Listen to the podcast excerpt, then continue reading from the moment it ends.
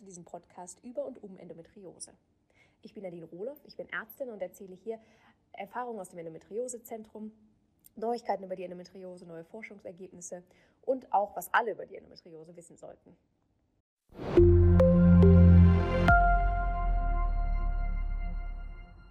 Hallo und herzlich willkommen zu einer neuen Episode. Heute spreche ich mit Theresa Götz. Theresa Götz ist Rehabilitationspsychologin in Bad Waldsee und spricht mit uns heute über das Thema Rehabilitation bei Endometriose. Was macht Sinn? Wann kann man das beantragen? Und was kann man vielleicht schon zu Hause tun?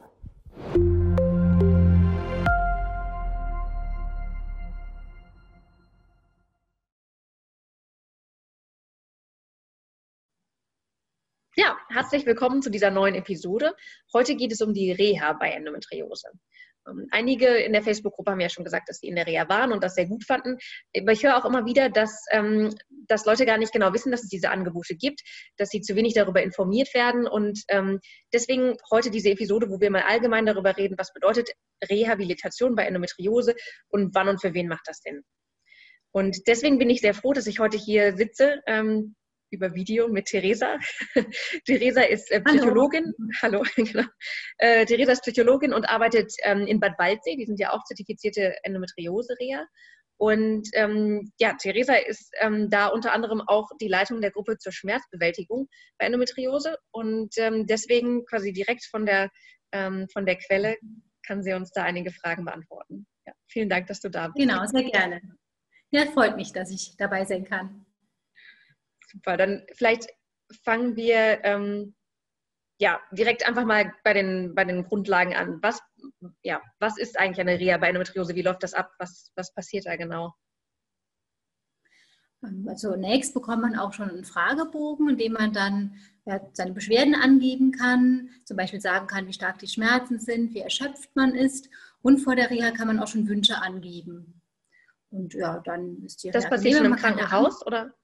Das passiert schon im also, Krankenhaus oder vorher? Wenn wir die Frage nochmal vorher sagen, genau. Also ähm, wenn ich eine Reha machen möchte, dann ist es gut, mit dem Arzt zu reden. Also es kann der Hausarzt sein, es kann auch der Facharzt, die Fachärztin sein. die kennen sich aus, die können da helfen im Antrag.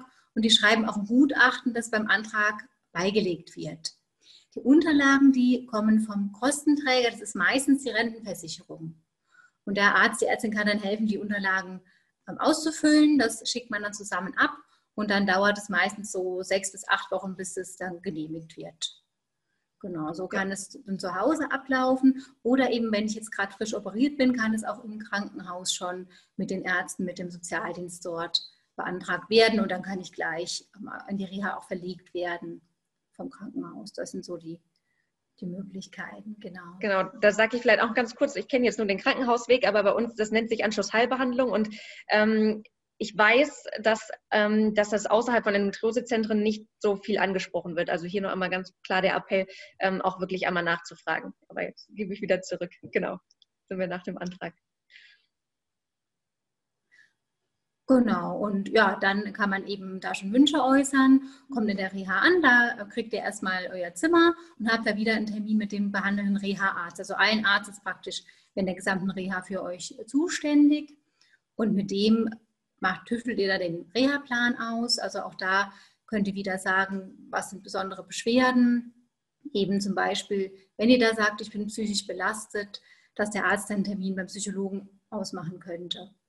Oder auch, dass ihr Wünsche äußert, dass ihr zum Beispiel sagt, ich wollte schon ganz lange mal Tai Chi ausprobieren, autogenes Training, dann kann das auch in den Plan aufgenommen werden. Der Arzt guckt auch, wie belastbar seid ihr, wenn natürlich direkt jemand von der OP kommt, der kann noch nicht so viel Sport machen. Wenn jemand sagt, ich bin eigentlich so ganz fit, ich will viel machen, dann wird da auch viel Sport mit eingeplant. Also das wäre auf jeden Fall schon mal ein wichtiger Baustein, ähm, dass man körperlich kräftiger wird. Auch so was Entspannendes wird auf jeden Fall bei einer Endometriose-Reha mit dabei sein. Sei es jetzt äh, ja, zum Beispiel Yoga, auch Massagen, zum Beispiel Fußreflexzonenmassagen oder auch dann eine Narbenbehandlung. Da kann man auch Verschiedenes machen. Das wären, denke ich, so, so typische Bausteine. Und diesen Plan, den habt ihr dann für meistens ja drei, vier Wochen eben die Reha. Und man kann dann auch mit dem Arzt zwischendrin gucken, passt es noch? Manchmal ist der Plan auch wirklich arg voll, dass es wirklich so ein richtiger Arbeitstag ist, dass man guckt, vielleicht doch zu viel, macht man wieder was raus, war irgendwas nicht gut, doch die, ja, das Krafttraining zu viel oder so, dass man es nochmal dann rausnimmt. Und ja, manchmal gibt es auch zusätzliche Angebote. Jetzt natürlich mit Corona bedingt ist es ein bisschen eingeschränkt. Aber dass wir normalerweise zum Beispiel dann auch Kinofilme zeigen im Vortragsraum oder dass da so ein Alleinunterhalter kommt und mit den Leuten irgendwelche Späße macht, der ja das gibt, oder dass der Seelsorger so ein Angebot macht, ähm, was man einfach auch noch freiwillig so ein bisschen was nebenher machen kann. Ähm, ja, meistens gibt es dann eben auch Kontakte mit den Mitpatienten, mit denen, mit denen man am mhm. Tisch sitzt oder dass sich dann in Therapien so ein bisschen Kontakte knüpfen. Und am Ende gibt es eben das Abschlussgespräch, ähm, wo dem Arzt besprochen wird, war der Reha jetzt erfolgreich, was hat sich vielleicht verändert. Und der Arzt kann eben auch im Abschlussbericht empfehlen, ja, was er für zu Hause dann mhm. empfehlen kann. Zum Beispiel so einen ambulanten Reha-Sport, den kann man zu Hause weitermachen, dass es einfach dann auch schon in die Wege geleitet wird und das erleichtert wird für die Person. Das ist cool. Das klingt auch, als wenn das sehr individuell immer ist. Ne? Also je nachdem, was, was jetzt wirklich auch die Beschwerden sind oder die, ähm, ja, die schlimmsten Beschwerden, die man so hat, dass das auch sehr individuell angepasst wird. Ne? Genau, das wäre natürlich dann der Idealfall, dass es wirklich auf die Wünsche und auf die Gesundheit der Patientin abgestimmt wird. Wie gesagt, bestimmte Bausteine sind ja oft dabei, eben mhm. irgendwelche Arten von Sport zum Beispiel, aber dass man versucht, es dann möglichst gut anzupassen. Ja. Das heißt, du hast gesagt Sport, ähm, Entspannung, Ernährung wahrscheinlich auch, ne? Genau. Genau, dann psychologische Behandlung und ähm, Gruppen miteinander wahrscheinlich, ne? Genau, genau. Oder auch so Vorträge dann zum Beispiel zum Thema Endometriose, einfach nochmal so grundlegende Informationen. Mhm. Ähm, Psychologen machen zum Beispiel auch einen Vortrag zum Thema Stress, wie kann man seinen Stress reduzieren, sowas. Da sind auch viele mit dabei. Bei uns ist es so, zum Psychologen kommt nicht jeder, sondern auch nur, mhm. wenn man das Bedürfnis hat, dass man das einfach mit dem Arzt bespricht. Und wenn jemand sagt, nee, da geht es mir gut, dann macht er in der Zeit lieber eine Massage oder was anderes.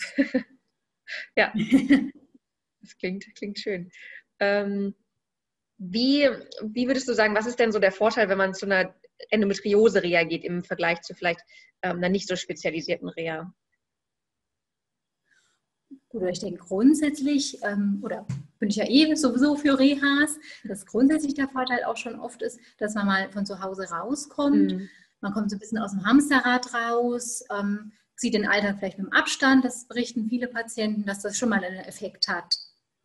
Ja. Ja, einfach eine neue Situation nochmal zu haben. Und dass natürlich die Patienten auch Zeit haben, wirklich mal auf ihre Gesundheit zu achten. Der ganze Haushalt, der wird alles abgenommen. Du hast die ganzen Anwendungen dass es wirklich mal drei, vier Wochen nur um deine Gesundheit drehen kann. Und dass das du kann da man jetzt Fall natürlich nicht. Ja. Genau, genau. Du bist ja. mal aus dem Arbeitsleben raus, bist vom Haushalt und so weiter, von den Verpflichtungen raus und hast wirklich Zeit, nur auf dich zu gucken. Und viele sagen auch, das ist das erste Mal in meinem Leben, dass ich wirklich vier Wochen Zeit habe und kann nur das machen, was mir wirklich gut tut. Ja, ja dass man da einfach Kraft tanken kann. Und ähm, ja, ich denke auch eine gute Möglichkeit, was Neues auszuprobieren.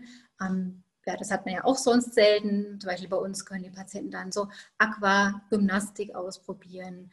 Und sie können Bogenschießen zum Teil ausprobieren. Sie können ähm, ja, progressive Muskelentspannung ausprobieren.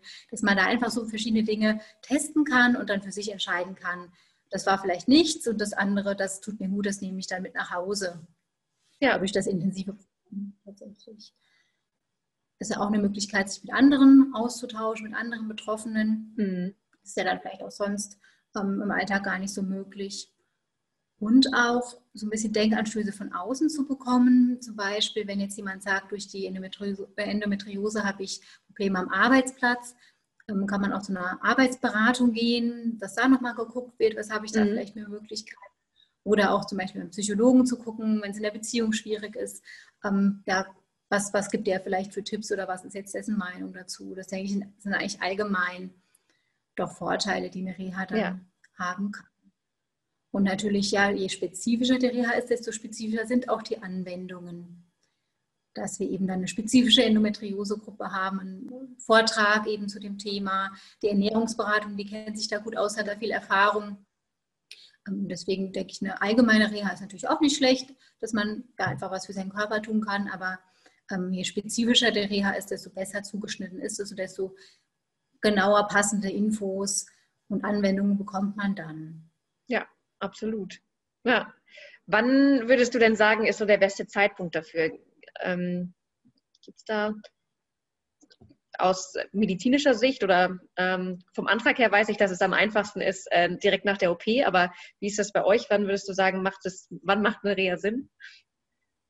Direkt der, nach der OP wäre natürlich ein Zeitpunkt, wo es sehr viel Sinn macht, dass ich da eben auch erstmal rausgenommen bin, wirklich das alles heilen kann. Mhm. Eine andere Situation wäre natürlich, wenn jemand schon lange krank geschrieben ist. Mhm.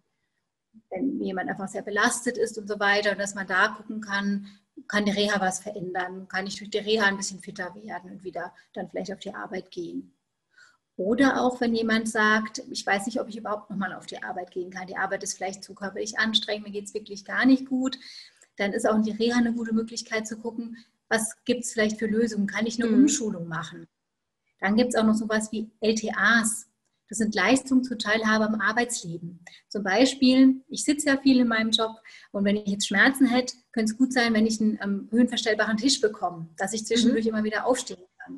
Das kann man auch von der Reha empfehlen und das wird dann auch von den Arbeitgebern unterstützt. Mhm. Ja. Oder auch tatsächlich, wenn jemand sehr krank ist, dass er sagt, ich kann mir nicht vorstellen, in den nächsten Jahren zu arbeiten und ich bin schon ganz lange krank, dann kann man auch von der Reha aus so einen ähm, Erwerbsunfähigkeitsrentenantrag in die Wege leiten. Also das wäre natürlich auch eine Möglichkeit, wenn ich das Gefühl habe, es geht gar nichts mehr, vielleicht das auch abzuklären in der Reha. Und es kann auch sein, wenn ich jetzt wirklich schon sehr lange krankgeschrieben bin, dass ich geschickt werde von der Krankenkasse. Mhm. Weil die sagt, hm, wir wissen nicht, kann diejenige Person noch arbeiten und deswegen ähm, wird in der Reha einfach nochmal alles probiert und nochmal geguckt, ob man die Person in die Arbeit bekommt oder ob sie dann was anderes machen soll oder eben der Rente auch sich das vielleicht als Möglichkeit ergibt. Das ist ja super, dass man dann nochmal gucken kann, ähm, ob man was für sich findet, was einem hilft jetzt ähm, fürs ganze Leben und dann für die Arbeit. ja.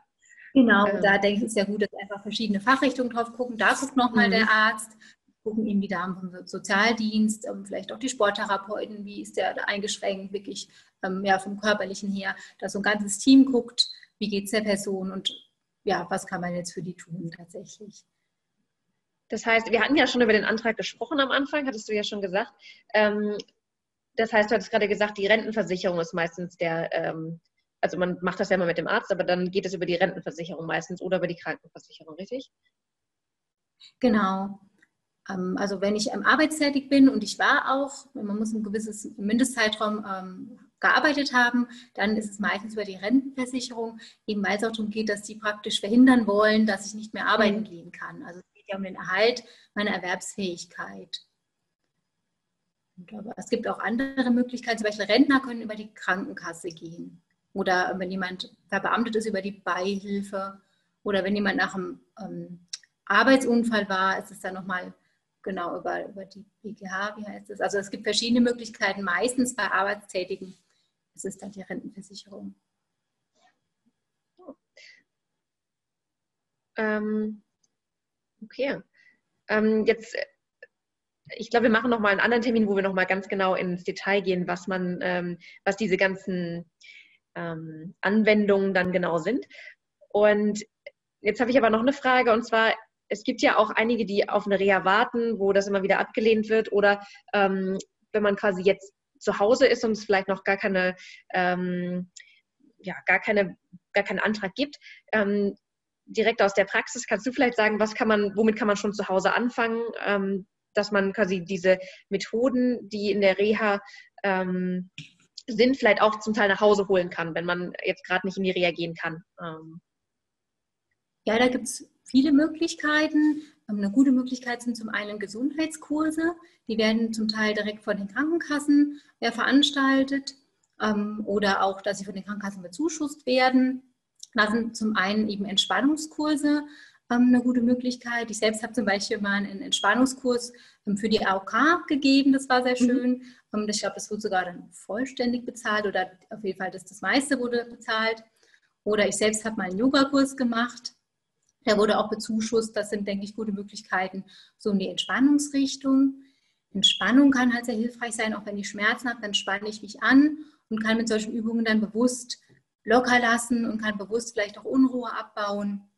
Deswegen ist es eigentlich auch für sehr viele zu empfehlen, dass man ausprobieren sollte, was tut mir gut zu entspannen. Zum Beispiel mit solchen Kursen. Auch Sport kann man natürlich zu Hause machen. Eben auch da wird es ja oft unterstützt, ähm, dass so Kurse bezuschusst werden oder auch, dass das Fitnessstudio bezuschusst wird von der Krankenkasse. Und dass Sport für den Körper gut ist, das wissen, glaube ich, alle, aber es ist auch für die Psyche gut. Weil man hat das sehr gut untersucht und konnte zeigen, dass nach ja, schon 30 Minuten spazieren gehen oder moderate Gymnastik Glückshormone ausgeschüttet werden. Stresshormone werden abgebaut, der Schlaf wird direkt verbessert. Also wenn man sich psychisch nicht gut fühlt, ist Sport auf jeden Fall auch ein sehr wichtiges Mittel, was man selber wirklich ganz einfach anwenden kann. Und es muss kein Marathon sein, sondern ja wirklich auch ganz sanfte Dinge wie Yoga oder Schwimmen, Tanzen, was immer einem persönlich Freude bereitet, kann da auch ganz wichtig sein, dass man einfach zu Hause auch schon probiert, wo kann ich mich gut zu motivieren, was tut meinem Körper, was tut mir gut.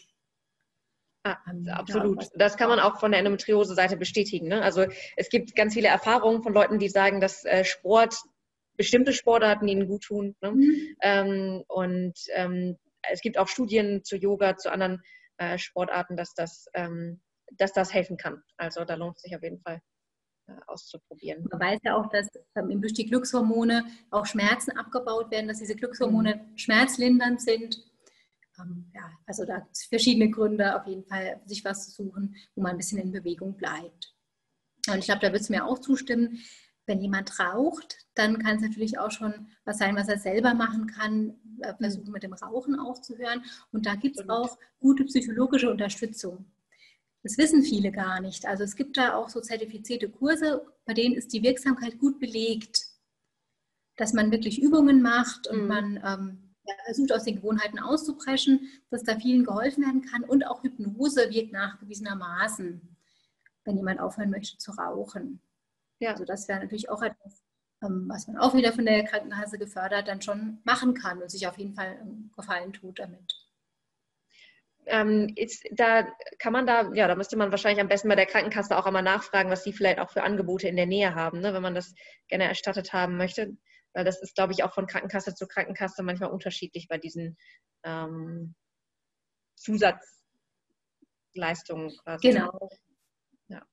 Genau, genau. Also auch mit den, mit den anderen Kursen muss man natürlich immer gucken, was bezuschusst meine Krankenkasse, was gibt es da jetzt vor Ort.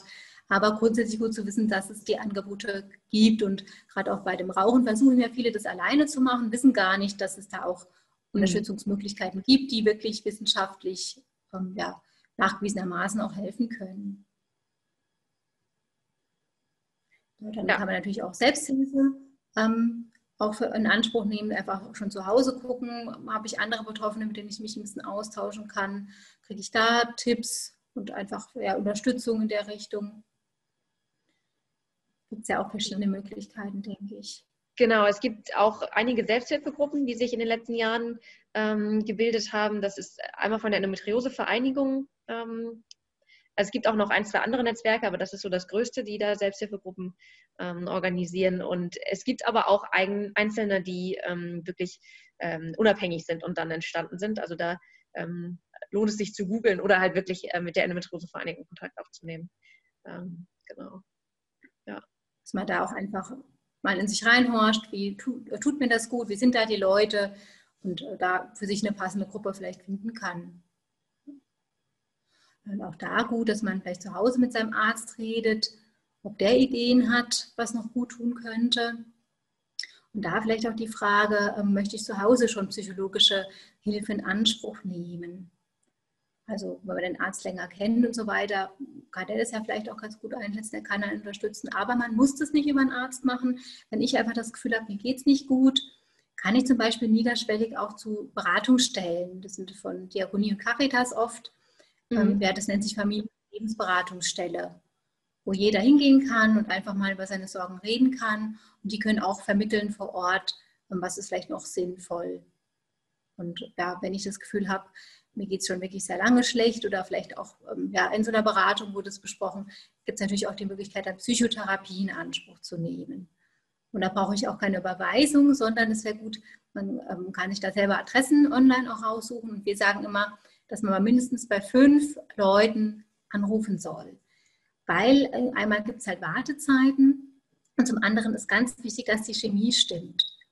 Ich muss den Psychologen sympathisch finden, dass ich mich da öffnen kann, dass ich da vertrauen kann ja. und dass es deswegen einfach auch wirklich mehrere auszuprobieren. Man darf das, weil das eben auch wieder wissenschaftlich nachgewiesen ist, dass die Chemie einfach passen muss und dass man da dann guckt, vielleicht auch jemanden zu finden, ja, dem man gut vertrauen kann und dass der einem auch dann weiterhelfen kann.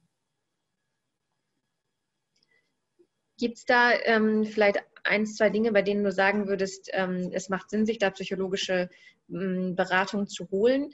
Ähm, wenn man jetzt, äh, ich glaube oder ich weiß, dass es einige gibt, die das nicht so gerne mit ihrem Arzt besprechen, ähm, was natürlich optimal wäre, wenn man jemanden hat, dem man da vertraut. Aber kannst du da vielleicht noch kurz was zu sagen?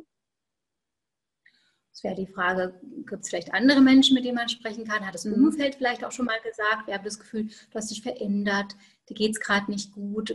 Dass die vielleicht auch gesagt haben, hm, möchtest du nicht mal mit jemandem sprechen, möchtest du dir Hilfe suchen? Das wäre natürlich auch schon so ein Anzeichen. Manchmal merkt das Umfeld es auch tatsächlich früher als der Betroffene, dass es ihm nicht gut geht, dass er vielleicht immer gereizt ist, ungeduldig ist und die anderen kennen das gar nicht von ihm. Das kann schon so ein Hinweis sein. Ja, natürlich auch, wenn ich vielleicht lange krankgeschrieben bin, ähm, wenn ich schon ganz lange nicht mehr auf die Arbeit ging, ich weiß nicht, wie es weitergeht, kann es natürlich auch ein Ansatzpunkt sein, da nochmal zu gucken. Ähm, auf jeden Fall auch, wenn ich so Suizidgedanken habe, wenn ich Gedanken habe, mit das Leben zu nehmen, auch ganz wichtig, dann mit jemandem zu sprechen, sei es jetzt mit einem Psychotherapeuten. Es gibt ja auch ganz gute Hotlines, wo man auch ganz niederschwellig zu jeder Tages- und Nachtzeit einfach anrufen kann, mit denen nochmal gucken kann, wie sieht es aus, wie akut ist das Problem. Das wären auf jeden, schon, auf jeden Fall schon mal ganz wichtige Hinweise, also dass man in den Fällen ähm, ja, gucken soll, dass man nicht alleine bleibt. Ja. Und äh, grundsätzlich ist wichtig, also jeder, der sich einfach verzweifelt fühlt, jedem, dem es nicht gut geht, der kann das, der darf das in Anspruch nehmen, dem steht es zu. da gibt es verschiedene Möglichkeiten, wie gesagt, wie niederschwellig das ist, wie oft das ist. Aber ja, jeder muss da nicht alleine bleiben. Da gibt es schon verschiedene Dinge, die man machen kann. Ja, ganz genau. Und das heißt ja nicht, dass die Endometriose eine psychologische Erkrankung ist, sondern das finde ich, immer ganz wichtig zu sagen. Ähm, aber es ist eine Erkrankung, die viele Lebensbereiche betrifft und deswegen ist es schon auch in Ordnung, wenn man da Hilfe in Anspruch nimmt, nehmen möchte, ähm, in irgendeiner Art und Weise. Genau, ich denke, man sieht es ja auch bei uns in Bad Waldsee. Wir sind keine psychosomatische Reha, wir sind eine somatische Reha. Und da kommen auch Patienten zu uns eben ja, nach einer Hüft-OP oder eben nach einer Krebserkrankung. Ähm, ja, das sind ja auch Menschen, die ganz klar vorrangig was Körperliches haben und die einfach auch über weitere Belastungen sprechen wollen oder wie sie jetzt damit umgehen, dass sie vielleicht nach der Hüft-OP ähm, nicht so gut laufen können, im Alltag eingeschränkt sind. Das heißt, also das heißt, es kann ja auch in jeder Lebenssituation ähm, dann Themen geben, über die man reden will. Und das heißt ja nicht, dass man dann psychisch krank ist. Also ich denke, in der Reha ist auch eine gute Möglichkeit, wenn ich sage, eigentlich geht es mir ganz gut, aber ich habe vielleicht dieses Thema, da habe ich dran zu knabbern und möchte einfach mit jemandem drüber reden. Das ist wirklich eine gute Gelegenheit. So einfach kommt man selten zum Psychologen, ja. dass man da nochmal drauf gucken kann. Ja, und ist ja auch schön, oder dass wir manchmal wirklich reicht dann ein Gespräch, nochmal mhm. so ein bisschen Anstöße, dass wir zum Teil auch nur den Patienten sagen, sie machen das wirklich super.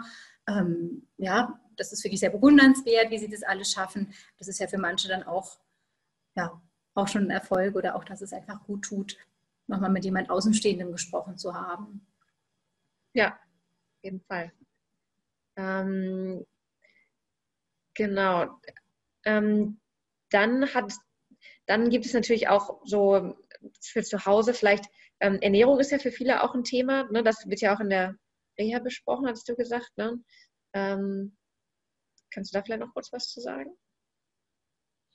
Genau, also ähm, gerade die Patienten mit Endometriose, die sind dann zur Einzelberatung, ähm, dass man auch guckt, hat die Person vielleicht noch andere Themen, wie sind die Verdauungsbeschwerden, hat sie noch Intoleranzen und dass man dann wirklich ganz individuelle Tipps zusammenstellen kann. Und ähm, das, das, kann man jetzt. Hm? Und Sie können das in der Reha auch gleich dann schon ausprobieren, ja. diesen Ernährungsplan. Und, ja, genau. Genau. Und sonst kann man das ja theoretisch auch zu Hause machen. Ne? Also wenn man jetzt ähm, quasi nicht in die Reha kommt oder äh, später erst. Ähm, genau, da gibt es ja auch einfach zertifizierte Ernährungsberater, die sich mit Endometriose auskennen. Und bei denen kann man das ja auch genauso machen. Auch das wird von der Krankenkasse, denke ich, äh, bezuschusst. Ja, ich glaube 80 Prozent, wenn man eine entsprechende Diagnose hat, ähm, kann genau. man da genau. mindestens ähm, kommen. Ja. Ähm, genau. Gibt es noch irgendwas, was du da hinzufügen möchtest? Oder, ähm, Allgemein kann man natürlich auch gucken mit Büchern, sei es jetzt, gibt es mhm. ja auch, denke ich, ganz gute Ernährung bei Endometriose oder einfach nochmal überhaupt über das Krankheitsbild was nachlesen oder eben auch, eben, ja, gibt auch Bücher dann so äh, einfach psychologische Unterstützung bei Endometriose, bei unerfülltem Kinderwunsch und dass man da einfach nochmal sich aus Büchern informiert, wenn einem das liegt, wenn man das, wenn man das mach, ma, machen möchte. Genau, natürlich auch nochmal gute Infos dann. Ja. Ja, und von psychologischer Sicht denke ich, ist auch grundsätzlich wichtig, wenn es einem nicht gut geht, wenn man sehr viele Schmerzen hat, eingeschränkt ist, dass man da einfach besonders auch auf sich achtet. Je schlechter es mir geht, desto mehr Positives brauche ich als Ausgleich, dass ich dann besonders darauf achten sollte, die Zeit zu nehmen für meine Hobbys, für die Menschen, die mir gut tun. Und dass es auch mal sein darf, dass ich traurig bin, dass ich weine. Viele haben dann Angst, dass man, ja, dass man vielleicht psychisch krank ist, wenn es mal, wenn es einem schlecht geht, wenn man vielleicht einen Tag mhm. nur im Bett verbringt oder so. Aber das ist ja völlig normal. Gerade wenn man frisch operiert ist oder das mit Kinderwunsch, das klappt einfach nicht. Da darf man auch traurig sein. Das ist auch ganz wichtig, dass man das zulassen kann und dann kann es ja auch erleichternd sein. Und dann, dann geht es auch wieder aufwärts. Dass man dann nicht noch, obwohl es einem schlecht geht, noch streng mit sich ist, sondern versucht liebevoll mit sich selber umzugehen.